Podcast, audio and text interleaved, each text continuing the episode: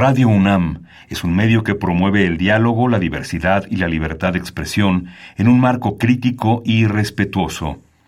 Los comentarios expresados a lo largo de su programación reflejan la opinión de quien los emite, mas no de la radiodifusora. Ingredientes para hacer la pócima de la diversión. Ancas de rana intrépida. Ratones de laboratorio. Plumas de pollo creativo. Mm, medio litro de carcajadas. Y listo. Revolvemos todo y decimos... ¡Hocus Pocus!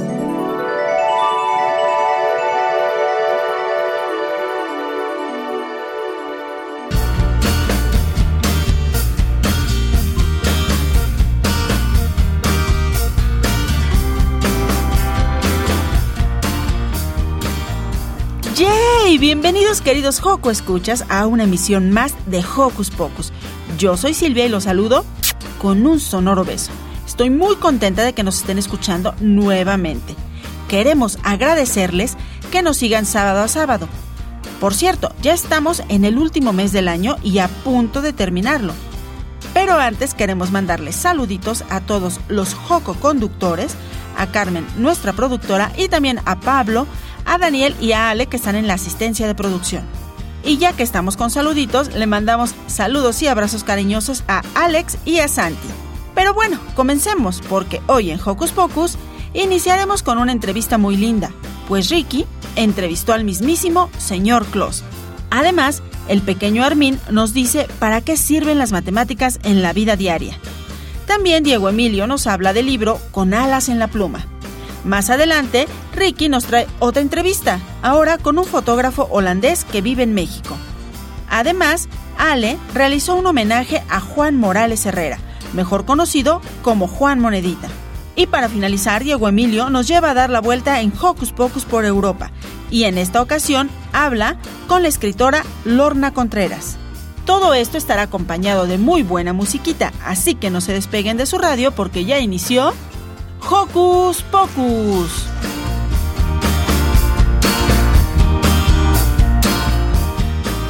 Recuerden que pueden ser parte de este programa siguiéndonos en nuestras redes sociales. Háganlo desde su compu, tablet o celular con ayuda de mami o papi. Facebookeen con nosotros, búsquenos como Hocus Pocus Unam, regálenos un like y comenten nuestras publicaciones. Pero si lo suyo son las frases cortas, encuéntrenos en Twitter como arroba Hocus Pocus-UNAM. Síguenos y píquenle al corazoncito sin romper su pantalla. Y bueno, para empezar esta emisión, pongámonos a bailar con 31 minutos y Yo nunca vi televisión en versión salsa.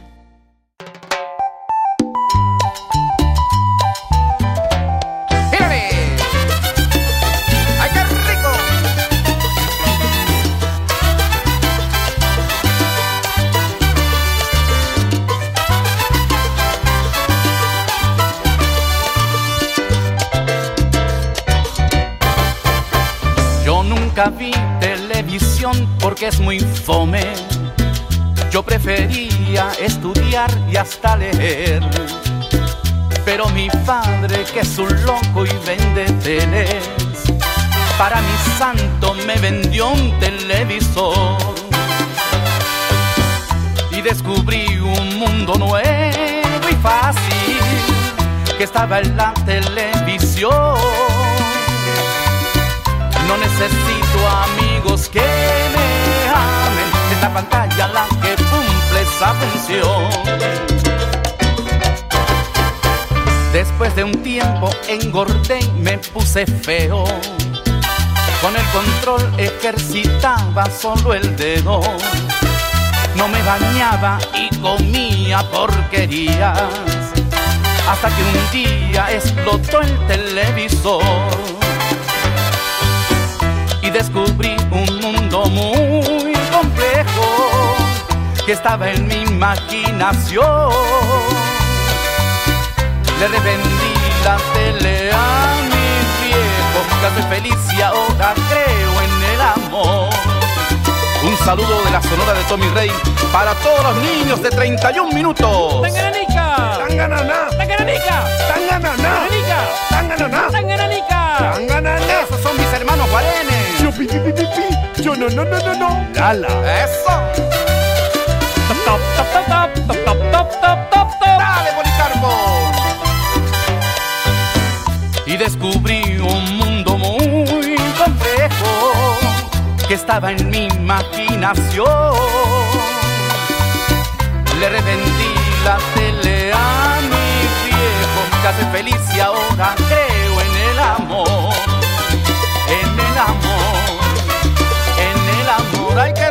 Es el amor! ¡Eso! ¡Ay, qué rico!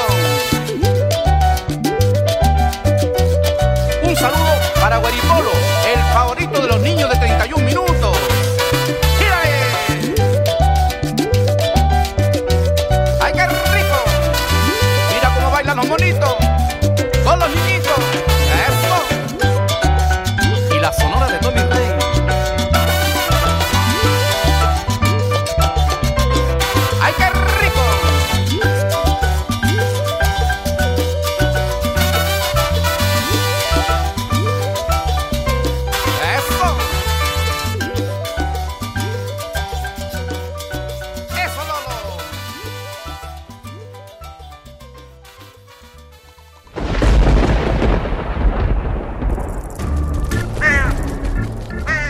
chispas, radios y centellas. Estás en Hocus Pocus.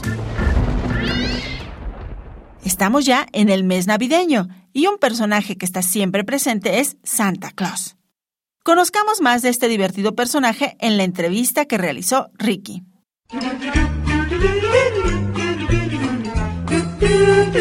¿Listo micrófono?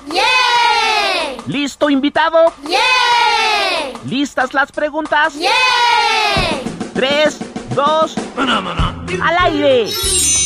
Ahora va la entrevista.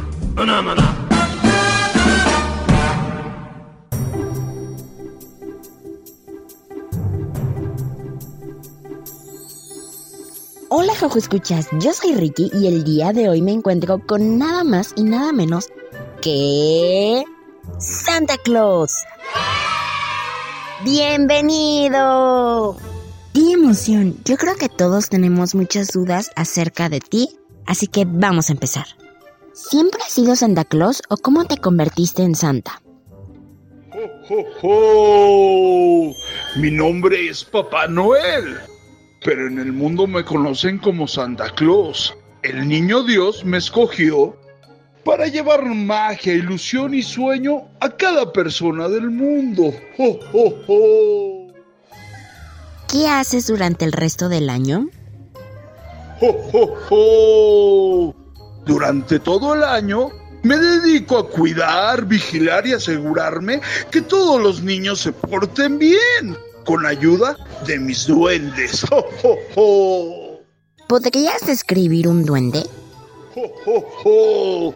¡Qué buena pregunta! Mis duendes son pequeñas criaturas mágicas que se pueden teletransportar a todo el mundo. Son divertidos, traviesos y muy escurridizos. Por tal razón, nunca los pueden ver. ¿Cómo es que entregas regalos para todo el mundo tan rápido en una sola noche? ¡Jo, jo, jo! Te voy a contar cómo hago todo esto. Con ayuda de todos mis duendes, que son millones.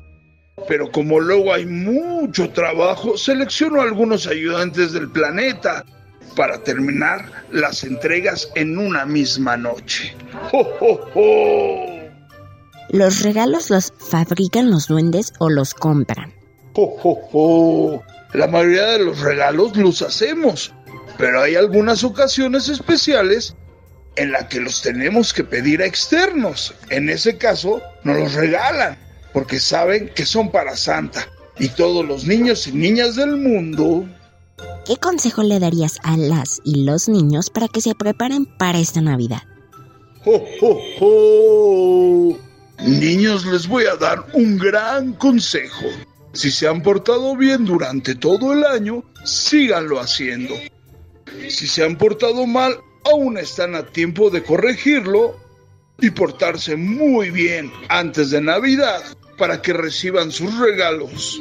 Lo más importante que deben de entender es que la Navidad no solo son regalos, son momentos especiales, mágicos y llenos de amor con la familia y seres queridos. ¡Ja! Y no olviden hacer su carta de deseos y regalos y dejarme un vaso de leche tibia y unas galletitas. ¡Oh, oh, oh! Y por último, ¿qué es lo mejor de ser Santa Claus? ¡Oh, oh, oh! Lo mejor de ser Santa es ver la felicidad en cada ser humano. Niños, bebés, adultos, viejitos, todos los seres humanos que creen en la magia de la Navidad y en el amor en la familia. ¡Oh, oh, oh! Muchas gracias por la entrevista. Él es Santa Claus desde el Polo Norte, yo soy Ricky y juntos nos despedimos. Adiós, bye. ¡Oh, oh, oh! Cuídense mucho, nos vemos pronto. Adiós, feliz Navidad.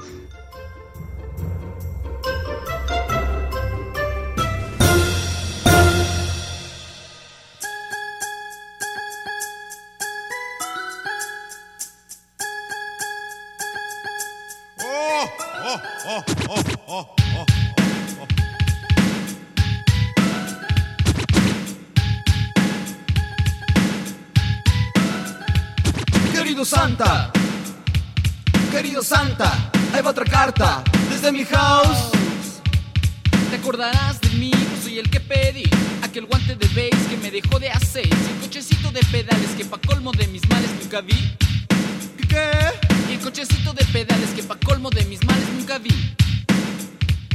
Querido Santa Claus, como las haces de todos, ya no seas así. Ya el año pasado te había comentado que hasta hice un boquete para que entraras con juguetes. Eso de la chimenea, no me pidas que lo crea, no es así. Eso de la chimenea, no me pidas que lo crea, no es así.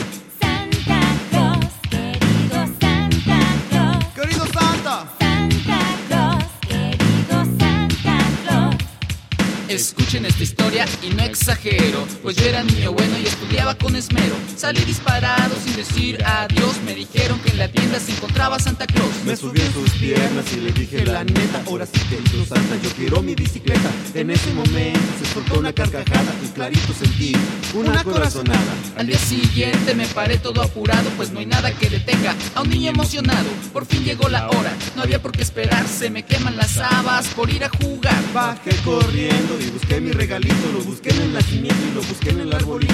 Busqué por todos lados, yo quiero mi juguete. Pero no me trajo nada, ay qué tipo tan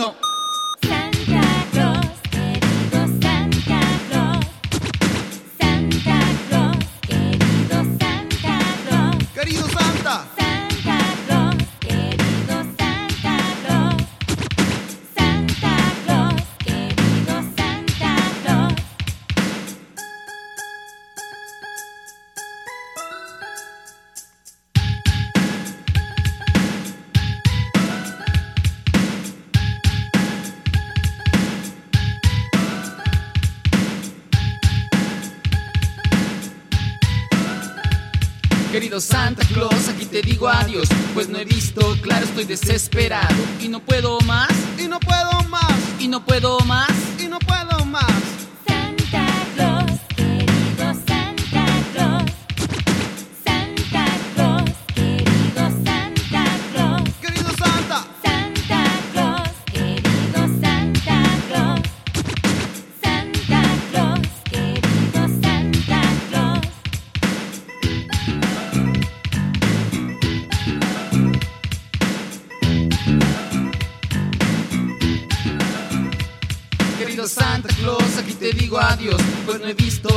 Estoy desesperado y no puedo más,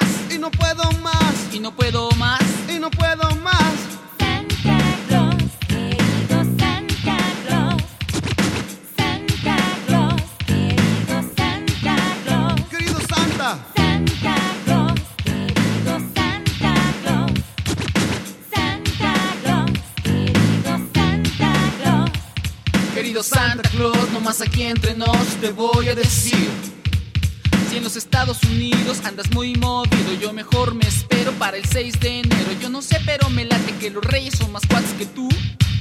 ¿Qué qué? Yo no sé, pero me late que los reyes son más cuates que tú.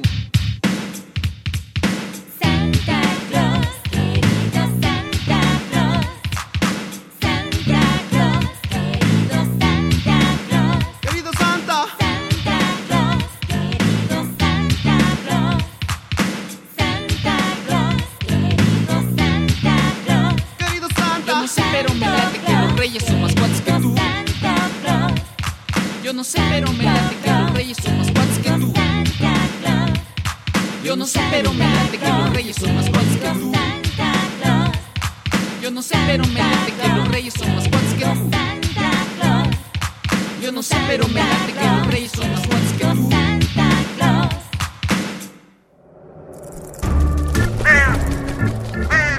¡Hey! Sé parte de Hocus Pocus y busca nuestras redes sociales. En Twitter somos Hocus Pocus-UNAM y en Facebook Hocus Pocus UNAM. Las matemáticas son para algunos niños muy entretenidas, para otros mm, no tanto. Sin embargo, son muy útiles y necesarias y sin saberlo las usamos todos los días. De la importancia que tienen las matemáticas, trata la siguiente nota del pequeño Armin. Escuchemos.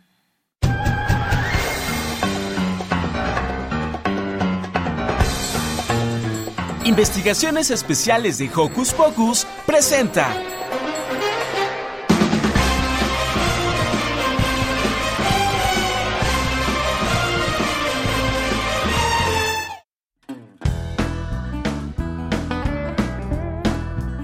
Armin. Y hoy quiero compartir con ustedes para qué sirven las matemáticas en la vida diaria. La realidad es que están presentes desde el día que nacimos, ya que desde chiquitos nos enseñan a contar con los dedos para decir la edad que tenemos, para saber la hora, el día o el mes en que vivimos, a diario las utilizamos, aunque no nos demos cuenta. Como cuando vamos a la tienda a comprar unas papas y un refresco, o cuando acompañamos a nuestros papás al cajero para sacar dinero. Aquí las utilizamos en las operaciones básicas como sumas o restras para saber cuánto dinero tenemos y cuánto debemos. Las matemáticas también nos ayudan a ser más observadores, a comprender y a ser más ordenados al resolver nuestros problemas de la vida diaria, pero sobre todo a encontrar soluciones. Pero, ¿qué significa esto? Que como niños podemos aprender conceptos como más, menos, uno más, no es suficiente, cuántos, muchos y podemos comparar objetos y aprender que se les puede asignar un valor. Como niños creemos que las matemáticas son aburridas o difíciles, pero en realidad no lo son. Ya que si desde pequeños practicamos desde jugar a contar hasta 10 las cosas que hay en la casa, buscar patrones y formas geométricas en los juguetes, verás que es muy divertido. Cuando ayudamos a mamá a poner la mesa, contamos los cubiertos que necesitamos. O cuando compartes el pastel en tu cumpleaños, lo dividimos o al momento de compartir la mitad de tu manzana con tu amigo o amiga.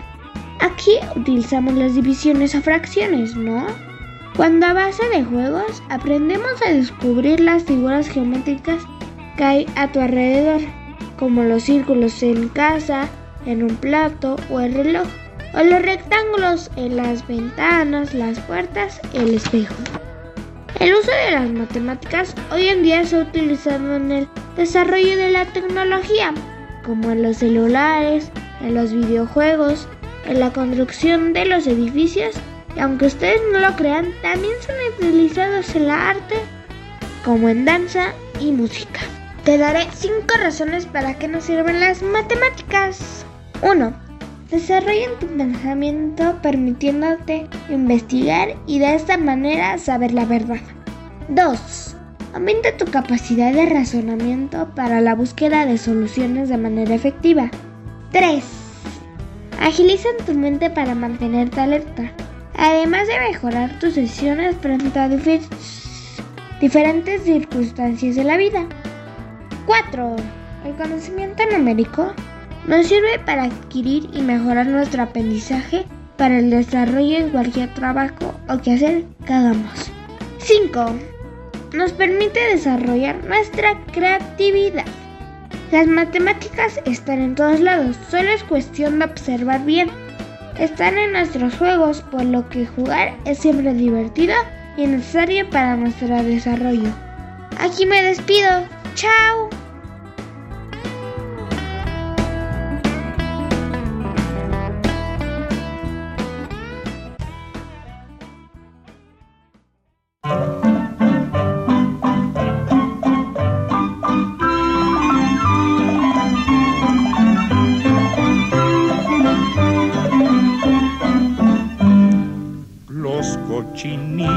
Ya están en la cama, muchos besitos les dio su mamá. Y calientitos todos con pijama, dentro de un rato los tres roncarán.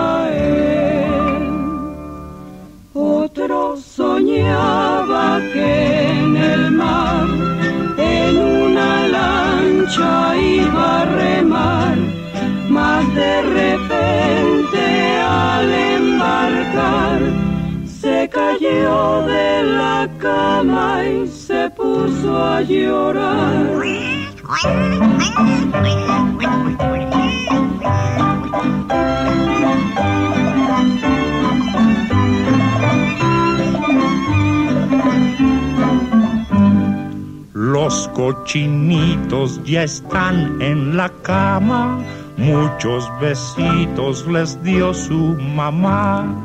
Y calientitos todos con pijama, dentro de un rato los tres roncarán.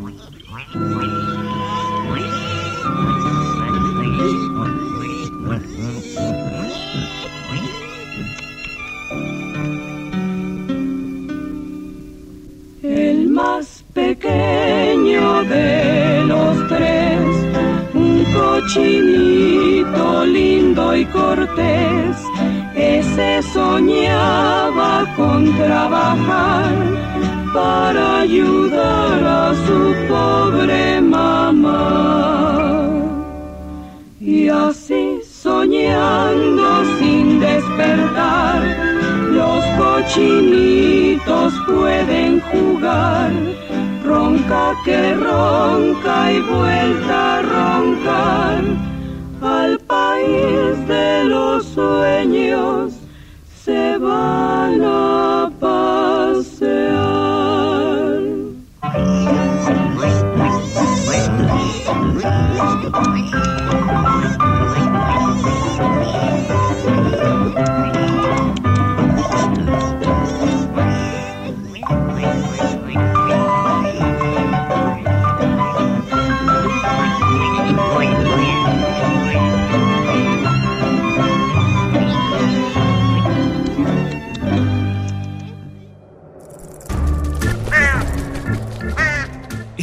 Si te gusta navegar por las redes sociales, síguenos en Facebook y danos un like. Encuéntranos como Hocus Pocus Unam. Vámonos ahora con Diego Emilio, que nos hablará del libro Con alas en la pluma.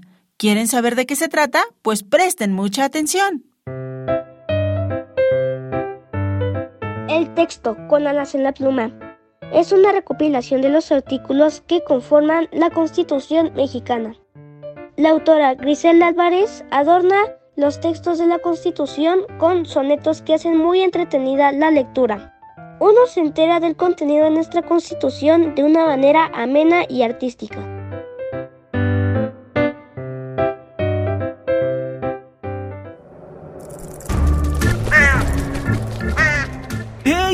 Sé parte de Hocus Pocus y busca nuestras redes sociales. En Twitter somos Hocus Pocus-UNAM y en Facebook Hocus Pocus UNAM. Seguimos en Hocus Pocus y ahora Ale nos habla de Juan Morales Herrera, mejor conocido como Juan Monedita. Escuchemos este pequeño homenaje.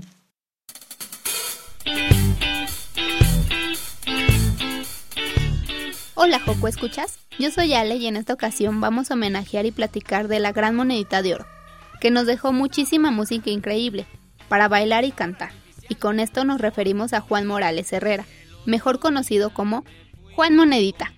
Él nació en el estado de Puebla, sí, de ahí de donde es el mole y los chiles en hogada, para ser precisos en la Mixteca poblana, en un pueblito muy muy lejano llamado Guajuapan de Cerdán, en Tepeji de Rodríguez. Juan Creció en el campo rodeado de cactus y mucho desierto. Sus padres eran campesinos y se dedicaban a cosechar y sembrar maíz, tomates y jitomate. La niñez de Juan no fue de mucho juego, pero él encontraba la diversión apoyando como todo buen niño a su mamá, ya que su padre decidió irse a trabajar en el programa Bracero en Estados Unidos, donde él trabajaba recolectando algodón, fresa y naranja. Monedita y sus hermanos, al ver que su papá ya no estaría en casa, decidieron echarle muchas ganas de apoyar a su mamá, que por cierto, aparte de ser campesina y ama de casa, se dedicaba a hacer petates con la ayuda de los seis hermanos de Juan, que recolectaban la palma, sembraban, araban y cosechaban el maíz, para que su mami los metiera al nixtamal y poder comer unas ricas tortillitas. La diversión para Juan también era entretenerse jugando con los animales que le rodeaban como los burritos, cochinitos, gatos y perros, ya que en su casa no contaban con agua ni luz. Así que él vivió una infancia en el campo, rodeada de naturaleza y el amor por los animales. Y a todo esto, ¿cuál era la comida favorita de Juan? Juan disfrutaba mucho la comida mixteca, y su platillo favorito era uno que se acostumbra mucho a ofrecer en las bodas, y se llama guaxmole, que lleva carne de chivo, chile costeño y una semilla llamada guaje, que por cierto es un platillo delicioso.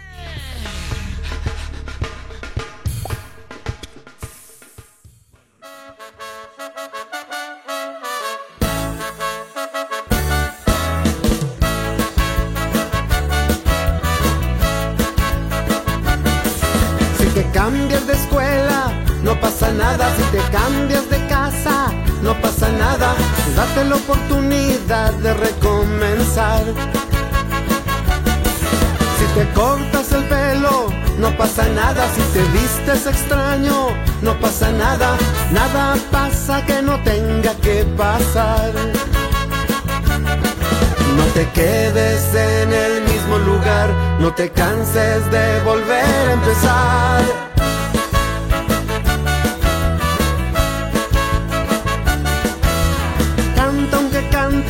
Desafinado, es mejor que jamás haberlo intentado. Date la oportunidad de recomenzar. Baila aunque bailes medio chistoso. Todos algún día hicimos un oso. Nada pasa que no tenga que pasar. No te quedes en el mismo lugar. No te canses de volver a empezar.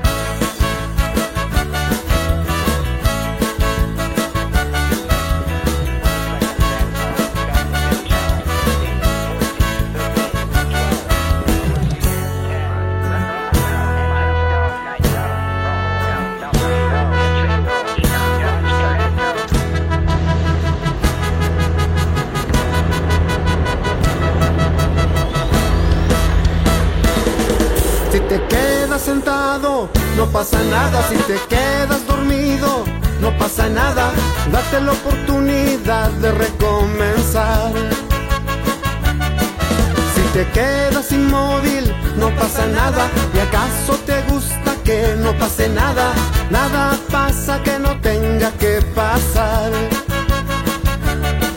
No te quedes en el mismo lugar, no te canses de volver a empezar.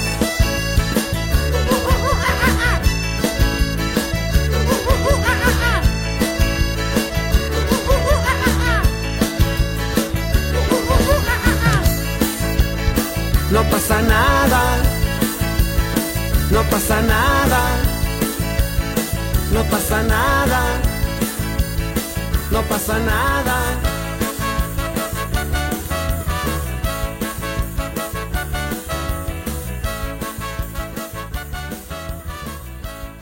La música con la que creció Monedita la escuchaba a través de un radio de transistores, y eran melodías del Piporro, de los montañenses del Álamo, Ramón Ayala, música bien mexicana.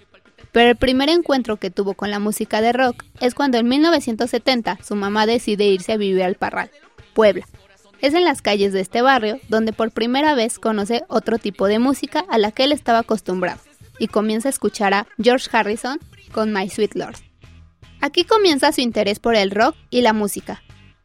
La primera guitarra que toca era de su hermano mayor, que traviesamente tomaba escondidas, sin que nadie se enterara, y empieza a practicar con la ayuda de la revista Guitarra Fácil. Se aprendió varias melodías de artistas latinoamericanos como Alfredo Citarrosa y Mercedes Sosa. Al entrar a la universidad, él decide estudiar electrónica, pero es en una clase extraescolar en donde entra a un taller de música latinoamericana. Y aquí se acerca más a la música y aprende a tocar varios instrumentos como el cuatro venezolano, el charango, la quena y la zampolla.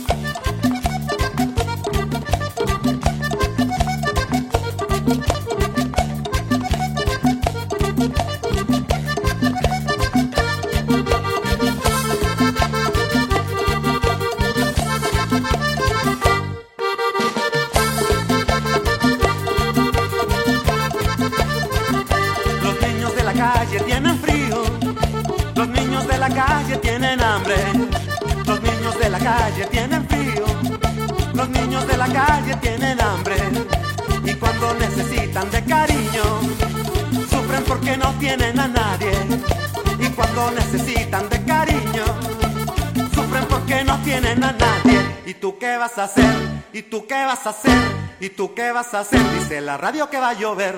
¿Y tú qué vas a hacer? ¿Y tú qué vas a hacer? ¿Y tú qué vas a hacer? Dice la radio que va a llover.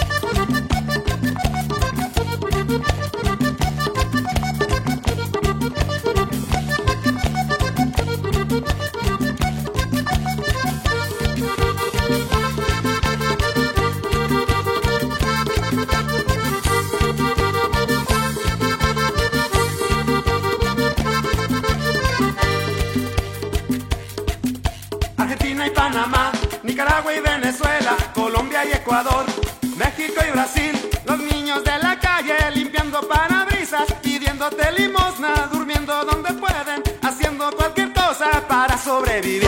Los niños de la calle tienen frío, los niños de la calle tienen hambre, los niños de la calle tienen frío, los niños de la calle tienen hambre, y cuando necesitan de cariño, sufren porque no tienen a nadie. Y cuando necesitan de cariño, sufren porque no tienen a nadie. ¿Y tú qué vas a hacer? ¿Y tú qué vas a hacer? ¿Y tú qué vas a hacer? Dice la radio que va a llover. ¿Y tú qué vas a hacer? ¿Y tú qué vas a hacer? ¿Y tú qué vas a hacer? Dice la radio que va a llover. ¿Y tú qué vas a hacer? ¿Y tú qué vas a hacer? ¿Y tú qué vas a hacer? Dice la radio que va a llover. ¿Y tú qué vas a hacer? ¿Y tú qué vas a hacer? ¿Y tú qué vas a hacer? Dice la radio que va a llover.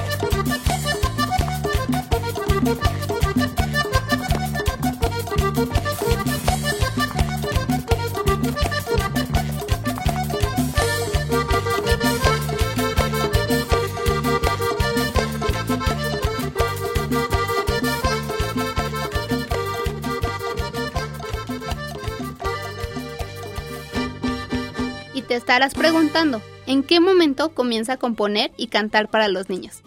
Esto comienza con una invitación a un evento del Día del Niño por parte de Leo Huesca, compositor poblano. quien también lo motivó a cantar canciones infantiles. Este fue su primer evento en el Salón de Proyecciones del edificio Carolino de la Universidad Autónoma de Puebla. Juan decide invitar a Ignacio Silva, mejor conocido como Nacho Pata. Componen dos canciones y las presentan. Fue aquí donde la energía y las sonrisas del público infantil lograron cautivarlos y comenzaron a realizar temas para los más chiquitines como Las Maquinitas.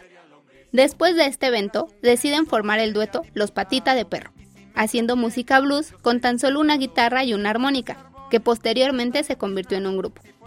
Para el inicio del año 2000, Juan decide crear su propio proyecto, Monedita de Oro, en donde comienzan a experimentar con otros estilos musicales.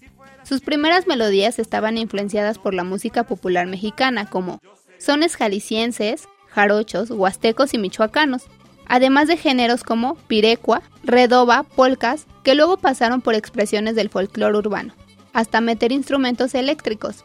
Monedita de Oro estaba conformada por cuatro integrantes, Erich Amigón, el baterista, Nicolas McQuill en el acordeón, Alfredo Lima, el bajista, y el queridísimo y bien recordado por siempre, Juan Morales, la voz y letra del grupo. Juan Monedita, durante toda su carrera musical, puso a bailar a chicos y grandes, con sus melodías sencillas y pegajosas, que reflejan la vida cotidiana con un toque humorístico y entendible para nuestros pequeñines. Monedita de Oro siempre ha buscado acercarse al público, haciendo canciones que enaltezcan el espíritu de los niños, ya que ellos siempre han considerado ofrecer arte inteligente, porque los niños son sabios. Canciones como Taco de Suadero, Panza y Lombriz y Las mamás tienen radar, entre muchas otras, son inspiradas en la sociedad y los problemas de esta, así como la contaminación, el bullying, la discapacidad y las relaciones de los papás con los niños. Son algunos de los temas que Juan Morales escribió para nuestros chiquillos.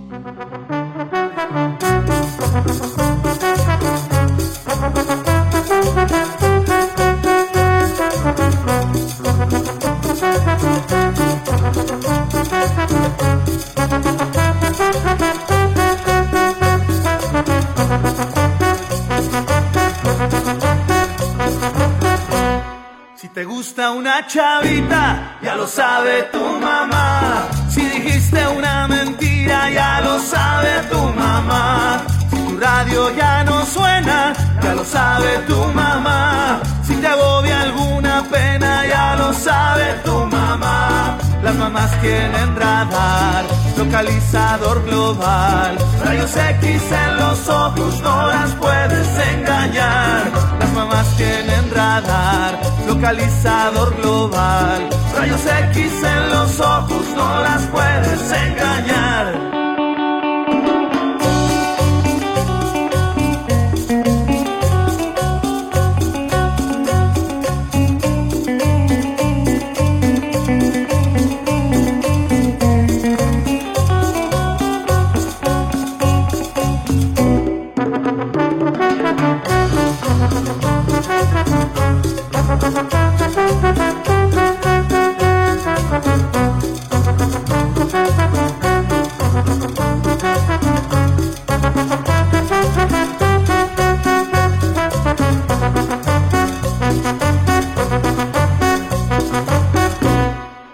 Examen reprobaste, ya lo sabe tu mamá. Si en la noche te asustaste, ya lo sabe tu mamá. Si ayer te fuiste de pinta, ya lo sabe tu mamá. Si escapaste del dentista, ya lo sabe tu mamá. Las mamás tienen radar, localizador global.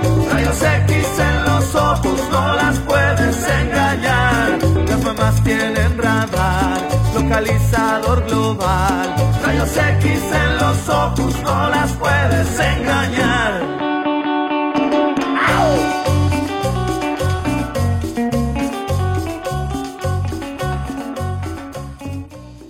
Juan Monedita, icono y promotor de la música infantil, nos dejó demasiada música para alegrar nuestros días. Pero sobre todo, nos dejó el aprendizaje de que la música para niños puede ser con temas reales de nuestra sociedad y sobre todo bailables a diferentes ritmos. Por temas de salud, nuestra monedita voló al cielo, emprendiendo un largo viaje, dejándonos el recuerdo de sus melodías inigualables. Vuela alto, Juan Monedita.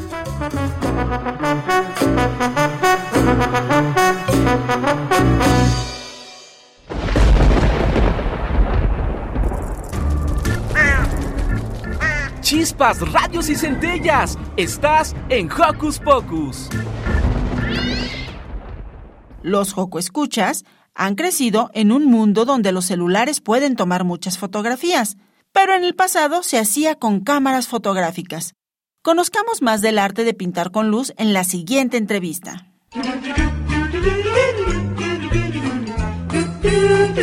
¿Listo micrófono? ¿Listo invitado? ¿Listas las preguntas?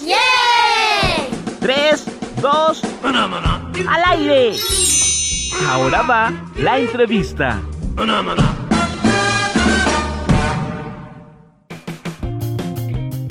Hola, que escuchas. Yo soy Ricky y el día de hoy me encuentro con un fotógrafo holandés de México, quien es Bob Schalke. Bienvenido. Gracias, Ricky. Muy bien Gracias que estás por aquí. acompañarme. Bueno, primero que nada, ¿qué es y qué hace un fotógrafo? ¿Qué hace un fotógrafo? Sí. Un fotógrafo es un señor o una señora o una señorita, un joven, un bebé que tiene una cámara. Una cámara es un aparato donde se graba lo que el lente de la cámara ve. Y si me ve a mí, me fotografía a mí. Si oprimes el botoncito. Pero hay muchas cámaras, muchas, muchas, muchas cámaras. Yo soy fotógrafo, nada más utilizo cámaras realmente que son de fotografía, fotografía fija. O a veces algo de video, pero no hago mucho de eso. Bueno, hablemos de su vida personal. Al inicio mencionamos que usted es holandés. ¿Cómo llega a México? Llegué a México, primero estaba en Estados Unidos estudiando ingeniería petrolera, pero lo dejé y me fui a México y me dediqué a lo que de veras en realidad me gustaba mucho, que es la fotografía. Empecé con esto en 1959. Ya había tomado fotos antes, pero no profesionalmente. ¿Cómo inicia la fotografía? Como a los 13 años mi papá me regaló una camarita y empecé a tomar fotografías muy poco a poco. Y luego, como a los 17, 18 años, ya empecé con una cámara mejor y tomé muchas fotos, bueno, no tantos.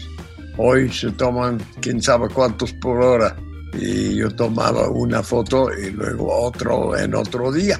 Pero así empecé. ¿Qué fotografías tienen más significado para usted y por qué?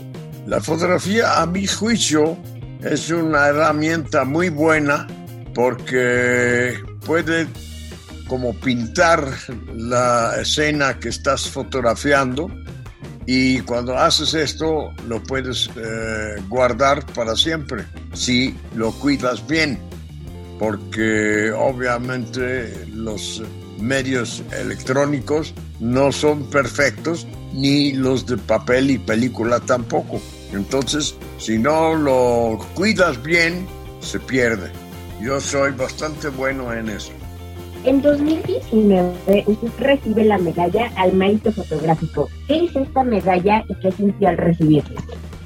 La medalla era por mi que me he especializado en tener mis fotografías bien registrado y se llama hoy en día digitalizado.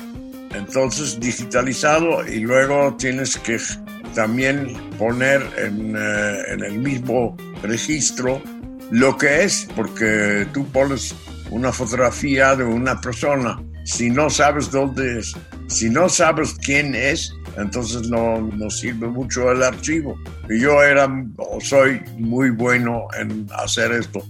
Y no perfecto, pero ahí va. Usted ha hecho varios archivos. ¿Cuál es el archivo más reciente que ha tenido? ¿Y qué siente al tener estos archivos donde hay varias fotografías que ha tomado durante su carrera o durante algún tiempo y que hoy pueden estar exhibidas en libros? La fotografía más reciente es de hace unos días. tomé unas fotografías, fue muy bonito y pongo estas fotografías en el archivo y el archivo por eso es eh, más interesante de ver si te interesa el sujeto que estoy fotografiando. Yo fotografié un poquito de la exposición que acabo de abrir en Paseo de la Reforma y en Juventud Heroica, todo junto 144 fotografías. Y esto hay que ponerlo en un archivo bien, porque si no se pierde. ¿Qué es lo que más le gusta de ser fotógrafo y de las fotografías que ha tomado? Una cosa que me gusta mucho es que un fotógrafo no está sentado en su casa leyendo el periódico estudiando lo que sea. Estás buscando en todos lados lo que tienes que fotografiar. Me han invitado a tomar fotografías en fábricas. Por ejemplo, me pidieron tomar fotografías de cómo se hacen los hélices de, de las turbinas de los aviones. Y como me gusta la tecnología, me fascinó ver la precisión con que trabajan la gente. No son gente joven, son casi todos, son gente de edad, digamos, 40 por arriba, 40 o más años. Y eso em, a mí me encanta, me, da mucho gusto ver esto y eh, registrarlo con la cámara. Bueno, pues muchísimas gracias, muchísimas gracias por acompañarnos en esta entrevista. Él es Bob Schalkwijk, fotógrafo holandés, quien ha recibido la medalla al mérito fotográfico en 2019. Actualmente tiene una exposición en el bosque de Chapultepec y pues pueden consultar más acerca de él en su página web bobschalwick.com. Muchísimas gracias. Yo soy Gracias. Ricky y juntas nos despedimos. Adiós. Nos vemos pronto. Bye bye. Adiós.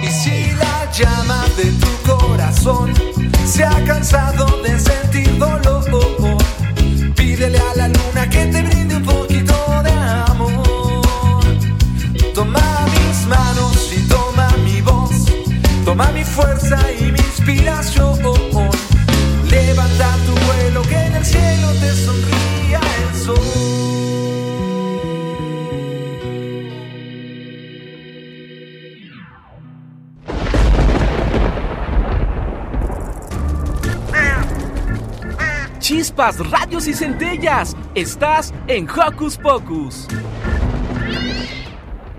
Y no podemos despedirnos sin antes irnos de paseo con Diego Emilio. Esto es Hocus Pocus por Europa.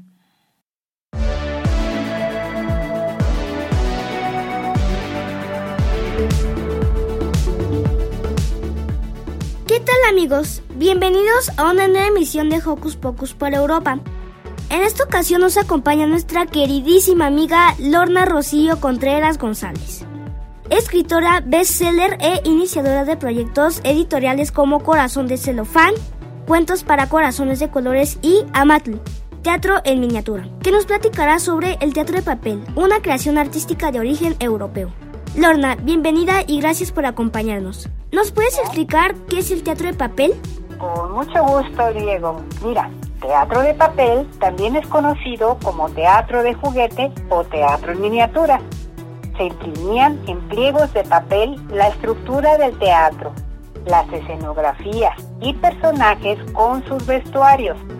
Son figuras planas que forman escenarios básicos. Son como algo así parecidas a las muñequitas de papel que vienen para recortar. Ajá, para darme a entender mejor. Para representar obras en pequeñas dimensiones que parten desde mundos del microcosmos al macrocosmos. Muy interesante, Lorna. Vemos que con el papel también se puede hacer mucho arte. ¿Cuándo y dónde surge el teatro de papel? Mira, nace en Inglaterra a principios de 1800, o sea, hace más de 200 años. Figúrate, antes de que existiera los inventos de la radio, televisión y el cine, se acompañaban las láminas para ensamblarlas en casa, de forma artesanal. Se acompañaba con música en vivo, debido a los altos costos de los boletos de las obras teatrales. No todo el mundo podía adquirir los boletos. Entonces, también se utilizaban en largos encierros en casa, por ejemplo, en temporadas de guerra o climas extremos. ¡Wow! Veo que este arte nace en una época en la que la cultura no era muy accesible para todo el mundo. Así que este tipo de teatro de alguna manera ayudó a fomentar la cultura entre la gente. ¿Cuál es la presencia del teatro de papel en México? Mira, Diego, en la actualidad aún son pocas las escenificaciones debido a un desconocimiento de este género. Existen festivales internacionales que se han llevado a cabo en varios países del mundo. Por ejemplo, Inglaterra, Israel, Alemania, España, Argentina, Brasil, incluido México. En la actualidad se han formado varias compañías que realizan espectáculos por varios estados de la República Mexicana. Ya veo, Lorna. Lo más importante es que este tipo de arte se ha difundido en México. Estoy seguro que con la difusión y el apoyo suficiente, el teatro de papel será mejor conocido en nuestro país. En lo personal, ¿has tenido alguna experiencia con el teatro de papel? Sí, me impactó que desde que descubrí este hermoso género, tomé clases con el ingeniero Alejandro Benítez, director internacional de teatro de papel en México, y una especialidad con el maestro Carlos Converso, considerado uno de los mejores titiriteros del mundo. Entonces he creado Amateur, Teatro en Miniatura desde el año 2015. Cuento con un repertorio de 11 espectáculos basados en mis libros y dos adaptaciones que he llevado a bibliotecas, museos, foros culturales, escuelas de nivel primaria y secundaria. Pero por mencionar uno de mis espectáculos, se titula El alpinista y el anciano del risco. Puedes verlo y apreciarlo desde YouTube. He construido un teatrino con ensayos, fotografías de un espectáculo en un teatro. ¿Qué te parece? No, qué padre, Lorna. Me alegro mucho por tu iniciativa que ha favorecido la difusión del teatro de papel en México. Espero que en el futuro los niños, niñas y adolescentes de México podamos empaparnos de mucho teatro de papel. No olvidemos que la cultura es un derecho de todos y todas. Muchas gracias por tu tiempo. Por último, ¿podrías enviar un saludo para Hocus Pocus? Ay, sí, con mucho cariño.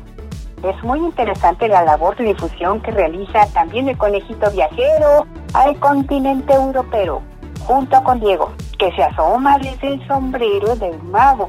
para transmitir con magia temas interesantes. Le envío un saludo cariñosito con cosquillitas en sus largas orejitas. Muchas gracias, Lorna. Para Hocus Pocus, Diego Emilio.